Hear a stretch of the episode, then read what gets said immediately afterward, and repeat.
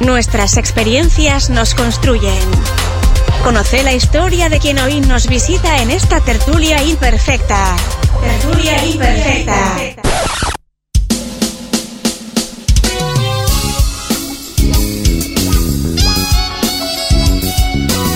Y en esta tertulia imperfecta, presentada por ANCAP Rosario, estación de servicio líder en la zona este de Colonia, vamos a estar hablando de negociación con nuestros invitados Jorge Lima y Adolfo Gardiol. Presenta esta tertulia imperfecta ANCAP Rosario, estación certificada en gestión ambiental, tu punto de carga eléctrica, gas y combustible. ANCAP Rosario, estamos donde más nos necesitas.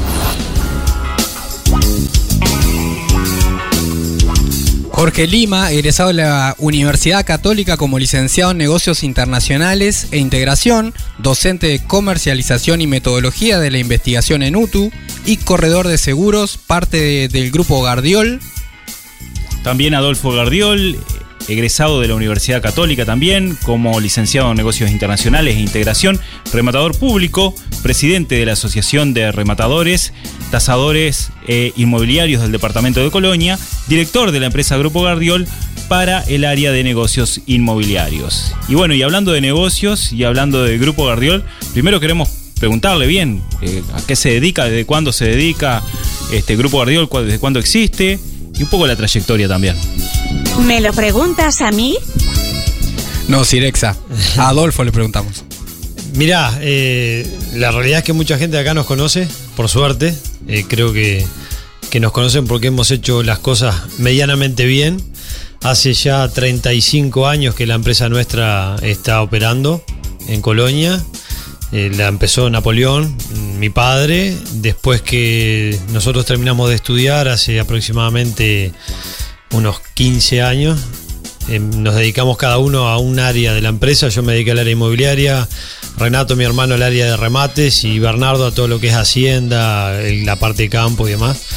Y hemos podido diversificar las operaciones y también hemos podido avanzar en algunos proyectos que teníamos y también generar un poquito más de, vinculación en otros sectores que no estábamos operando.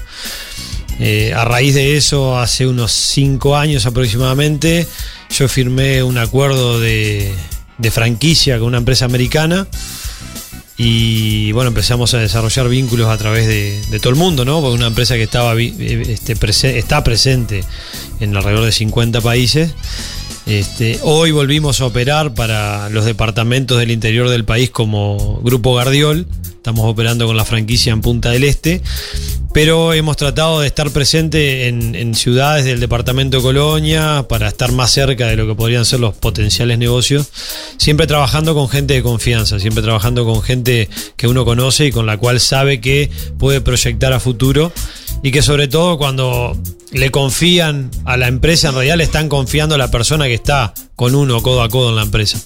Y eso es muy importante, que, uno pueda sentirse seguro de que, de que puede trabajar en un área de la empresa y otra gente atienda a otra. Porque si no, si queremos hacer todo, eh, no terminamos haciendo nada. Entonces, el delegar o, poder entregar parte de- del comando del timón a otros para que todos vayamos por un camino de beneficio para todos, es lo que realmente ha hecho que nosotros podamos crecer. Entonces, uno de los, de los baluartes que tenemos es Jorge y, su señora María José, que, que no está acá, pero que, que nos pasamos de reuniones en reuniones, charla y charla, y, y Jorge es el hombre que anda en la calle y María José le coordena los tantos, viste lo que siempre decimos, ¿no? Y lo mismo pasa en casa y en todos lados.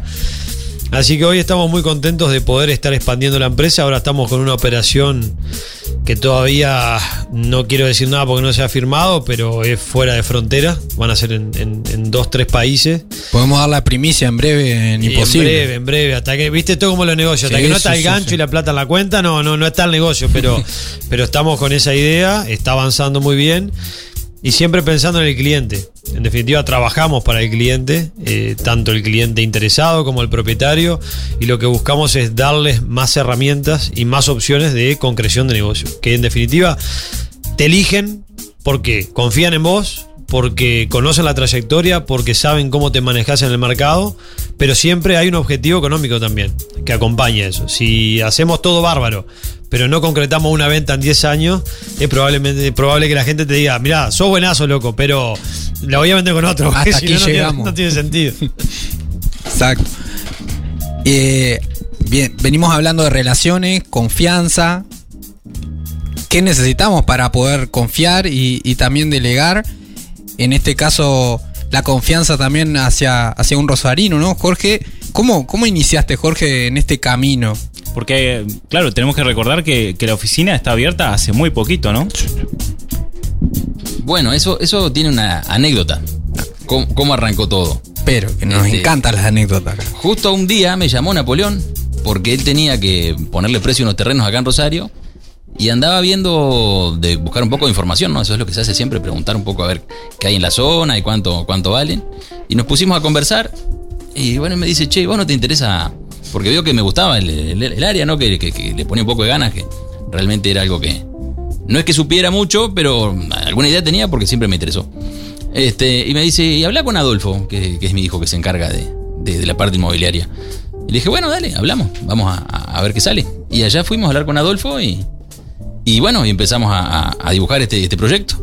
Y a partir de ahí, bueno, este, nos pusimos de acuerdo y, y después se quiso sumar mi esposa, que, que tuvo, o sea, la, la invitamos en realidad porque yo vi en ella también que tenía una, una beta ahí que ella es muy organizada y le, gust- le gustan lo que son las propiedades.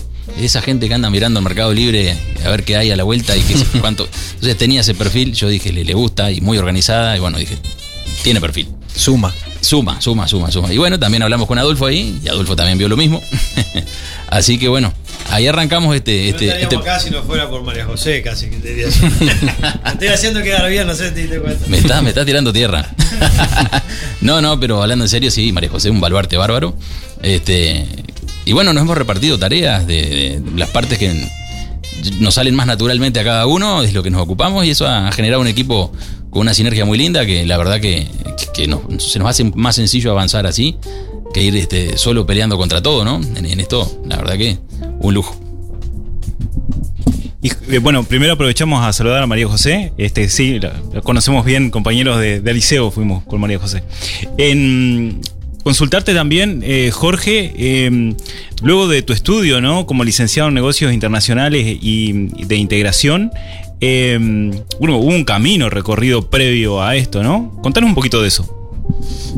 Bueno, ahí, ahí arrancamos la, la historia. Llegamos a que uno se va a recibir y ahí se abre un mundo de cosas, ¿no? Como decía Adolfo, uno eh, estudió, tiene ya aprobó, tiene el, el- el título, está todo, todo pronto. Pero con mi esposa en aquel momento, porque este, yo me casé cuando estaba todavía en tercer año de facultad. Me faltaba el último antes de venirme para acá. Vimos que no queríamos quedarnos en Montevideo, porque era la realidad de- para tener hijos y eso, yo qué sé, los- no, no me- no nos gustaban los apartamentos, nos gustaba andar. La vida que tenemos acá afuera, ¿no? Que estamos sueltos, que yo ahora me crucé con mi hijo que viene en la bicicleta en la calle, yo qué sé. Toda esa, esa, esa dinámica que allá no se podía. Y era medio como loco, eh, los dos que habíamos hecho alguna carrera allá y como que había mucha más posibilidad venirnos para acá. Pero como que a mí me tiraba y a María José también le tiraba esa vida tranquila, esa, esa, esa diferencia, eh, que yo creo que es un, es un salto de calidad en calidad de vida. Y decidimos venirnos para acá. Y medio que a, lo, a, lo, a, lo- a la rifa nos vinimos. Este, y María José la tenía más sencilla porque ella con el tema de la docencia era pedir un traslado y bueno, ella era docente egresada. Bueno, ella siguió estudiando después porque hizo un posgrado también de dificultades y aprendizaje. Y también eso le, le abrió Muy otras bueno. puertas y arrancó después en el instituto acá. Después hizo un doctorado también, o sea, te- tenía como posibilidades de seguir estudiando acá. La mía era más complicada. Entonces me puse este, en, en otras actividades. Yo tenía un negocio en aquel momento, en, eh, con una camioneta que teníamos en OCE, que lo dejé porque dejó de servir. Empezamos a buscar otras cosas, empecé con la docencia, después empezar a reciclar alguna propiedad también en esas actividades. Y, y bueno, después surgió la posibilidad de estudiar lo de corredor de seguro, que vería que era una oportunidad para arrancar un negocio nuevo acá en la zona. Y como esas cosas que se van dando, este, un local que nosotros teníamos alquilado nos lo entregaron y, y era la, la- la oportunidad de hacer este estudio y poner la, la- empresa de seguro. Ahí, s- ahí, con esta anécdota te engancho la de Napoleón, que me llama justo cuando estábamos en ese proceso, y ahí los dos negocios se dieron la mano y siguieron para adelante. Impresionante, cómo se dan las cosas emprendiendo desde hace tiempo. Claro, pri- primero, la- bueno, eh, la interconexión de las cosas, ¿no? Que, que siempre sucede y conducen a algo bien interesante. Segundo, el, el nivel de, de- de las ganas y la energía del emprendedurismo de Jorge, que realmente lo ha caracterizado a buscar todo tipo de negocio, como, como vemos. Y de negocio estamos hablando, eh, así que vamos a retomar un poco este tema. Y bueno, queremos empezar a, a ver alguna, alguna anécdota, algo al- particular que les haya ocurrido con respecto a algún negocio. Adolfo, seguro que alguno tenés. Sí, sí, algunos tenemos. Este, me acuerdo que una vez estábamos negociando un predio rural. Bueno, era, era con una gente acá de, Colonia, de- del departamento de Colonia, quienes vendían, compradores extranjeros. Este, bueno, venía todo muy lindo, todo bárbaro. Y llegamos al punto en el cual en algún momento se reúnen todas las partes. Eh, no- nos juntamos después de que más o menos está conversada la situación y como que uno ya va pensando que, este, bueno, está hecho. ¿Está bien? Ujú. Llegás con alegría, abrí la puerta, se recibe a todo el mundo, todos entran contentos. Y me acuerdo que estábamos negociando y ajustando algunos detallecitos. Y en el, en el punto en el cual tenían que entregar la propiedad, creo que eran. tenían que entregarla a los tres meses, una cosa así. Este, era un negocio interesante, pero y se trancó, se trancó, se trancó, se trancó, porque no querían tres meses, querían seis meses. Y yo por dentro decía, ¿a vos te parece que por tres meses de tiempo vas a dejar pasar esta oportunidad de negocio? Que aparte era un muy buen negocio porque era en el año 2014-2015 cuando los campos, no como ahora, habían empezado a valer y después empezaban a caer, ¿viste? este, y me acuerdo que los compradores se calentaron. Se calentaron. Yo no sé si fue por estrategia o por qué. Se calentaron, se levantaron de la mesa, dijeron nosotros nos retiramos de esta negociación. Puh. Salieron, se fueron a una habitación que había al lado y de al lado se escuchaban los gritos, ¿viste? Entre ellos, entre uno y otro. y nosotros de este lado de la puerta. Este, en un punto yo pensé que era teatro, ¿viste? ¿Por qué? Porque es lo que hablábamos hoy. Eh, cada uno usa las herramientas que entiende conveniente para el momento. La gente muy hábil, muy hábil, ¿no? Claro. Este, entonces creo que lo que ellos querían hacerle sentir a los vendedores, ¿está bien? Era que estaban perdiendo la oportunidad de hacer un muy buen negocio. Porque ellos sabían que era un muy buen negocio. Pero ¿qué pasó? Había pasado lo que había dicho Jorge recién. Empezaron a pelear por el centímetro. Entonces cuando empezaron a pelear por ese centímetro de más, fue cuando se empezó a trancar todo. Yo salí, me fui a la otra habitación, me senté con la gente, le dije, usted quédese tranquilo, yo voy a tratar de negociar, voy a hacerle entender a esta gente de que no es conveniente por varios motivos. Bueno, me acuerdo que volví, nos sentamos, le expliqué, no fui, le dije, no es conveniente por varios motivos, le dije, vos loco, si no vendés ahora, te aseguro que el mes que viene no vendés ni por el 30% menos te cambio. Digo, y vas a dejar pasar una oportunidad que lo único que vas a hacer después te vas a lamentar el resto de tu vida. Se acabó, no hable más. Al rato viene la otra gente, se sentaron y dice, bueno, no, hemos accedido a entregar el campo en tres meses, no hay ningún problema. Dicho y hecho, aunque no, aunque no lo puedas creer, al poquito tiempo, el valor de la hectárea en Colonia empezó a bajar, empezó a bajar, empezó a bajar, empezó a bajar. Nunca me lo dijo, pero yo sé que el tipo me hubiera agradecido de que ese día le dije, firmá hoy, porque si no firmás hoy, después no firmás nunca más en esta plata. Era el momento. El momento. Interesantísima la anécdota. Y Jorge, eh, hablando de, como decía Adolfo, de tipos de negociador, de estilos de negociador, el bueno y el malo. No, no, lo conoces bien, ¿no? Eh, ¿Algún, ¿Y el alguna feo? anécdota? ¿El feo también no juega? está, el No. feo no juega. Ah. Ahí nos jugamos nosotros. Bueno, eso, eso es una cosa muy común. Este, hay, hay personas que a veces están como muy, muy sentadas en su posición, no se quieren mover y, y- y la juegan al malo. Eso es, es muy, muy, muy clásico. Ahora, ¿qué pasa al momento de levantar una oferta? Porque muchas veces hay gente que va, se hace el malo de entrada y después cuando ve que se le va uno o se le va otro, ahí después entra a cambiar la estrategia. Yo creo que esa, esa estrategia es una, es una estrategia de corto plazo. Ahí va. Si vos lográs quedarte muy firme en una posición, sabiendo que el mercado lo permite y capaz que querés aprovechar un margen de hacer una ganancia extra, quizá pueda ser una buena estrategia. Ahora, sabe que si empezás a perder eh, oportunidades de cerrar negocios, porque evidentemente debe estar un poco pasado, ¿no? Eso lo, he visto, sí. Y muchas veces, como decía Adolfo, la gente se arrepiente porque si hoy estamos en la burbuja y todo vale un 20-30% más, eh, si se pincha la burbuja, después no vendemos por el, por el 70%. Entonces ahí, bueno, eh, eh, es esa parte de especular que uno tiene que saber manejar hasta dónde. Entonces hay que tener un poco de cabeza fría a veces y ver, ver el número. Porque también a veces en las propiedades que sucede, entra el valor afectivo también. Porque imagínate tú estás vendiendo la casa de tus padres, donde te criaste, y ves que hoy la- está la burbuja y esa casa de 150 le puedes hacer 170. Y vos no la querés largar porque es la casa de tus padres, aunque ya resolviste que la vas a vender porque son hermanos que se reparten, bueno, cualquier cuestión este, particular de la vida normal de la gente, ¿no? Pero bueno, dado que hoy está la burbuja, por ejemplo, vos querés los, los 170. Y te haces un poquito la trampa al solitario, porque en realidad vos lo que, lo, que vos querés es que no se venda. Y bueno, contra eso es bravo. Pero a veces, como te digo, en el corto plazo se van perdiendo ofertas de gente que te dijo te doy 150, te doy 160 y no largaste y no largaste. Y se llega a un punto en el que genera un desgaste que, bueno, que la persona tiene que tomar la decisión si quiere vender o no. Y ahí vemos a ver quién es el, quién es el, el bravo. Se, ya, se, Hay, se hay un termina tema, la hay un negociación. tema importante que ahí lo que dice Jorge, que, que nos ha pasado y que le pasa a la gente en cualquier ámbito.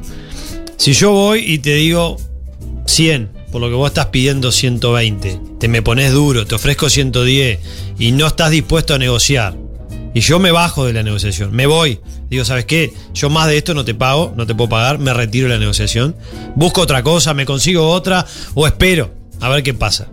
Y vos venís después y me decís, ¿sabes qué? Te acepto los 110. ¿Qué es lo primero que piensa el que te ofreció 110? No, ahora no te pago 110. ahora, viní, ahora vos viniste a mí.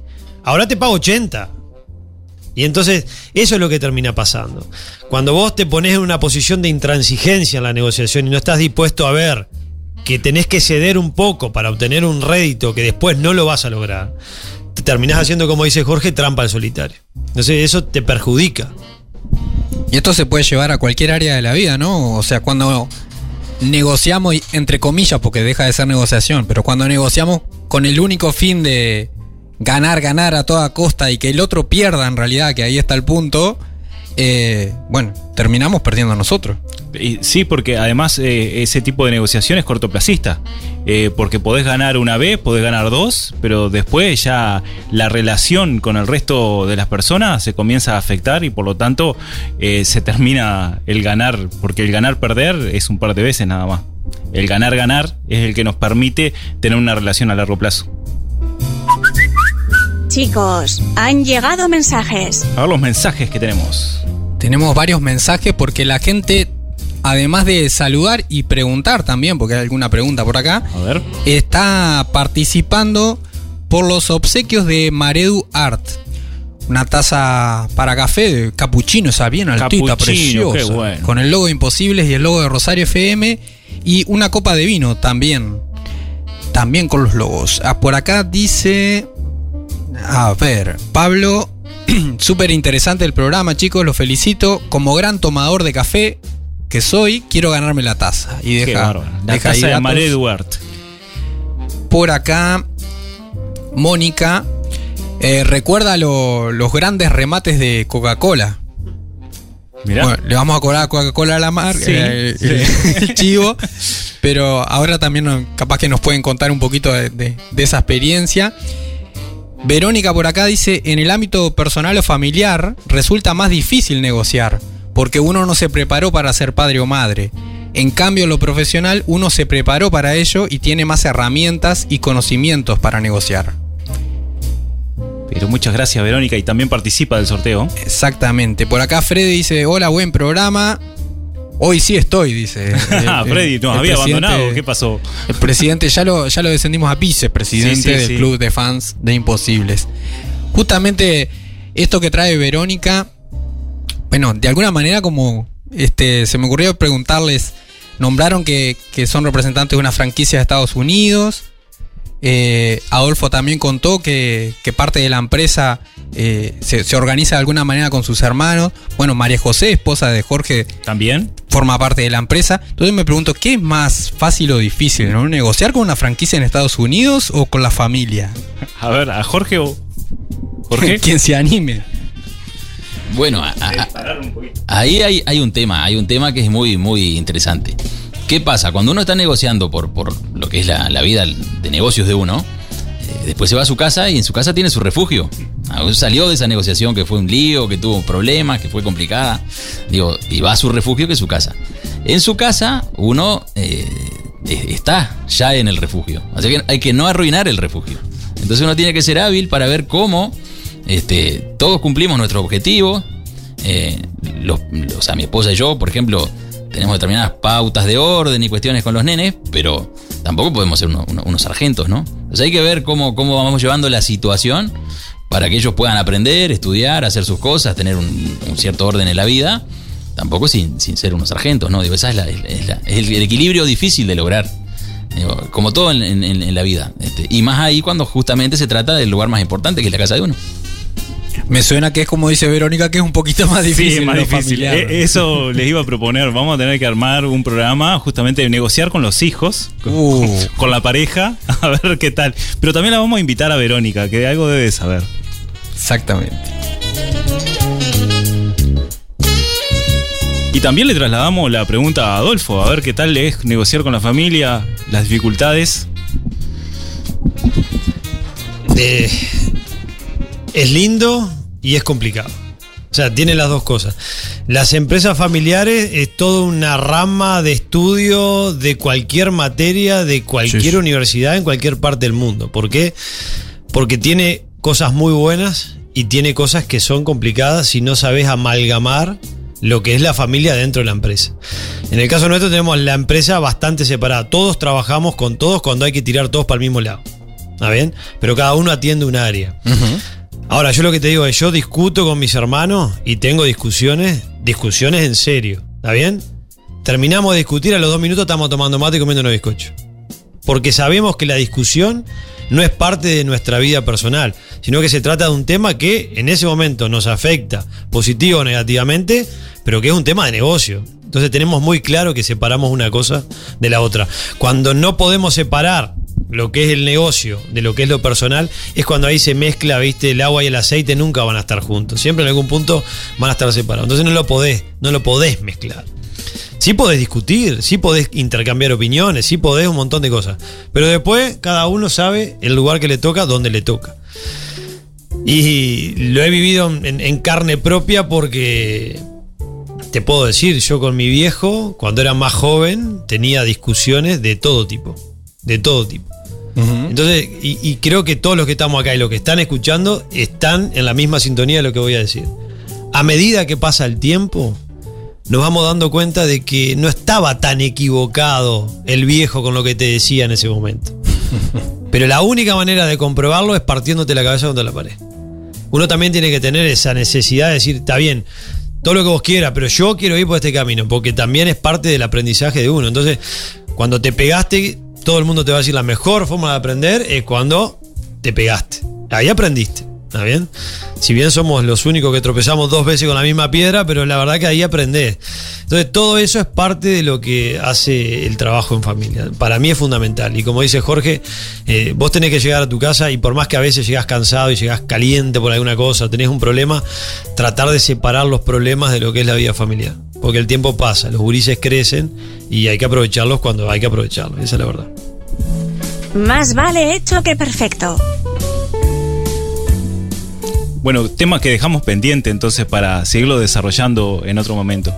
Y bueno, y queremos saber también, eh, a ver ustedes qué le parece, qué es lo más importante a tener en cuenta para negociar con una persona o empresa, qué es lo más importante a tener en cuenta y también acoplarlo a algún mensaje para algún emprendedor, para algún empresario a la hora que, que tengan que negociar. ¿Qué es lo más importante, Jorge? Bueno, lo, primero que yo creo que es muy importante a la hora de arrancar a negociar algo es tenerse confianza. Porque si, si vamos entregados del primer momento, eso va a salir mal seguro. O sea que para. Pensando más bien en el emprendedor ese que está por largar, eh, eh, es esa. La primera, la primera pauta es esa, la- tenerse confianza. Segundo, es, como decía Adolfo, tener información. Porque a la hora de negociar, el que está del otro lado, seguramente, si es vivo, si es hábil, va a tener un montón de información. Y si vos vas mal preparado a la negociación, seguramente te va a pelotear. Esa es la, la otra cosa.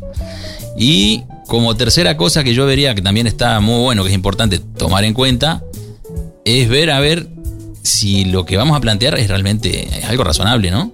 Eh, te- tener conciencia un poco eh, de, de la realidad en la que estamos viviendo, porque si no, capaz que vamos a hacer un papelón. Esa es otra cosa.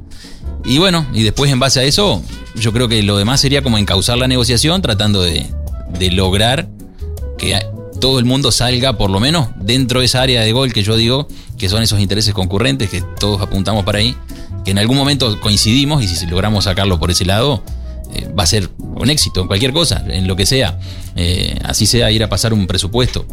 Este, en, todo, en todo ese tipo de, de- de cuestiones en las cuales hay cosas que afinar, eh, es muy conversada la, la cosa. Y va, hay un ida y vuelta, muchas veces se negocia, se renegocia, se vuelve para atrás, para adelante. Hay que tener paciencia también.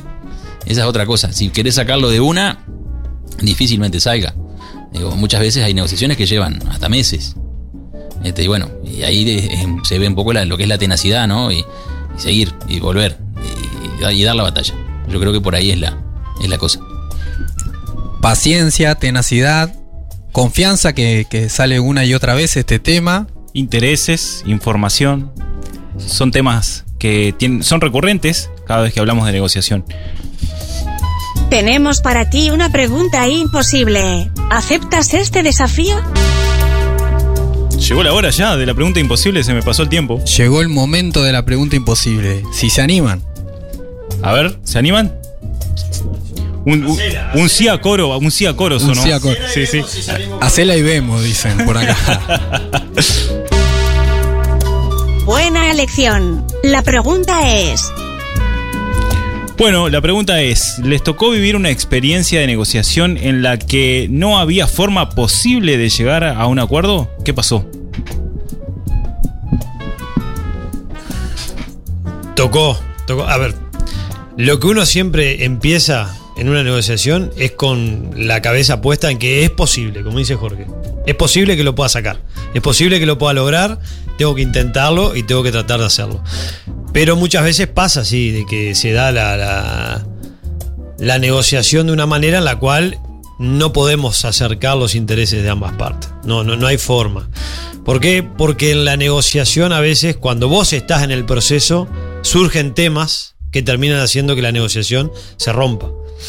Este, no sé, como bien dijo Jorge ahora, eh, vos estás con la casa, porque es un tema en el tema de la resi- las propiedades residenciales, no tanto lo comercial, locales comerciales y demás. no. Vamos a lo, a lo que es residencial. Es difícil para una persona vender la propiedad donde se crió. Es muy difícil. ¿Por qué? Porque ahí viviste tu vida. Sí, sí. Entonces, es parte de lo que vos sos. Y muchas veces la gente piensa que tomó la decisión de vender cuando en, en el fondo no está decidido. Todavía no está. No, no. Entonces hemos llegado a negociaciones en las cuales la gente se arrepiente. ¿Por qué? Porque el sentimiento fue más fuerte que quizás la racionalidad del momento. Entonces, lo cierto es que antes de empezar una negociación, lo que nosotros tenemos que tratar es de que todo esté bien hablado, de que todo esté bien estipulado. Eh, a Jorge lo vivo, lo vivo enloqueciendo con estos temas y a María José de que para cada negociación tenemos que tener bien claro qué es lo que estamos vendiendo, cómo lo estamos vendiendo. Nosotros tenemos todo un. Perdón que capaz que, que- que me voy un poco a lo que es la parte comercial nuestra, pero ¿qué tenemos nosotros? Un procedimiento. Nosotros vamos y vemos una propiedad y no te decimos en el momento cuánto vale. Te presentamos un informe de tasación. Te decimos cómo vamos a trabajar. Pero te pedimos información, te pedimos copia de títulos, te pedimos un montón de cosas que va a hacer que nosotros después podamos darte resultados. Y en ese ida y vuelta es cuando nos damos cuenta, estas cosas son viables, estas cosas son inviables. Eh, ni el, ni el, el- el propietario o el cliente tiene la obligación de trabajar con nosotros y nosotros no tenemos por qué trabajar todo lo que nos den. Porque hay cosas que no se pueden vender. Eso en el rubro nuestro particularmente, pero te va a pasar en cualquier rubro o en cualquier situación de vida. A ver. Los matrimonios cuando se casan, se casan pensando que van a durar toda una vida. Y en algún punto después hay algunos que no duran toda una vida. Entonces evidentemente hay algo que ahí no funcionó. Bueno, los negocios más o menos lo mismo. La culpa, cuando hay una separación, no es de uno solo. Siempre hay de los dos. Y cuando un negocio no sale, generalmente se da lo mismo. Entonces, eh, yo creo que lo importante acá es tener información. Información clara. Y hay que compartir. Y hay que ser agradecido. Yo siempre lo digo cada vez que hablo con alguien. Yo tengo un montón de ideas, tengo un montón de conocimiento adquirido que no me lo quiero guardar. La verdad no me lo quiero guardar. Lo que quiero hacer es que los demás lo, lo tengan. Si trabajan junto conmigo, bárbaro. ¿Por qué? Porque están capacitados, porque pueden dar el máximo de sí, o porque me pueden enseñar a mí. Ahora, si lo tienen que usar afuera y después lo usan en otra tarea, no hay ningún problema. Pero lo cierto es que vos no te podés quedar con el egoísmo de decir, che, yo sé esto, me lo guardo y lo- me lo quedo yo, porque es información mía y no la quiero compartir. Sabiendo que después enre- en- eh, terminás enriqueciendo al otro. O sea, me parece que es muy egoísta. eso. Entonces nosotros, la política que utilizamos es esa. Somos abiertos y la verdad que transmitimos todo lo que sabemos y tratamos de aprender. Excelente, excelente. Le voy, le voy a, a- a cambiar la pregunta, Jorge. Jorge, en la vida, ¿sobre qué cosa no hay negociación posible? Bueno, ahí, ahí tocas un tema sensible. Tema que no hay negociación la familia, por ejemplo. Eso eh, es, es lo que yo creo que cualquier eh, padre de familia estándar o cualquier madre de familia estándar de la vuelta va a decirte en primera instancia. Yo creo que ahí eso es lo que a todos nos toca, porque en definitiva, ¿por qué, por qué hacemos? Eh, uno se tiene que este, plantear a ver por qué hace lo que hace. Está bueno si te gusta, pero además si te gusta es porque tiene otro, otro fin atrás que es seguramente poder este, criar esa familia que uno quiere tanto. Entonces si uno está, este, eh, si se, se pone a analizarse y ve que toda su vida está como planteada alrededor de eso, si se cae eso, se cae todo. Así que en definitiva eso es lo... Es el último bastión que uno no, no podría renunciar ni aunque le cueste la vida. Excelente, excelente respuesta. Notable, notable. Bueno, y esta tertulia imperfecta que fue presentada por ANCAP Rosario está llegando a su final. Compartida con Jorge Lima y Adolfo Gardiol.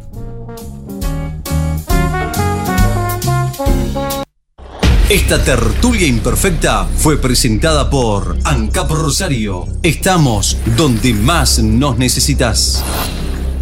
Haz clic en el botón para no perderte nada y compartí este programa con tus contactos. Imposibles es una producción de Rosario FM. Creación y conducción, Javier Filiuti y Eduardo Hernández. Arte y diseño, Ecocomunicaciones. Edición y mezcla, Rodrigo Amado y Eduardo Hernández.